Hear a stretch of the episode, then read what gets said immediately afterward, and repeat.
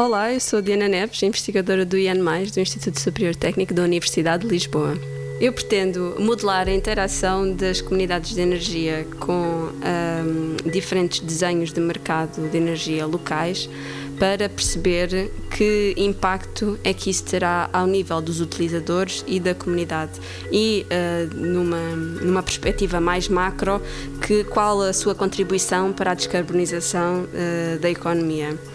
E, portanto, faço isto analisando indicadores uh, económicos, ou seja, que poupanças é que os utilizadores poderão alcançar, que investimentos em, em sistemas de produção renovável serão necessários uh, e depois analisando outputs uh, ambientais, tais como a redução das emissões de, de CO2. As comunidades de energia podem se aplicar eh, em diferentes contextos, por exemplo, em bairros, bairros residenciais, em clusters industriais, mas onde elas têm maior potencial de, de terem uh, resultados positivos.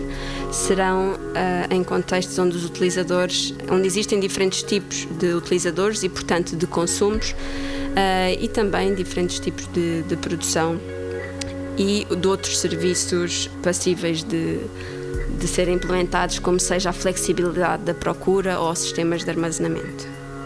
O objetivo final desta investigação é ajudar a desenhar políticas públicas de energia para a transição energética que sejam mais inclusivas, eh, levando em conta as perspectivas económicas, ambientais e sociais.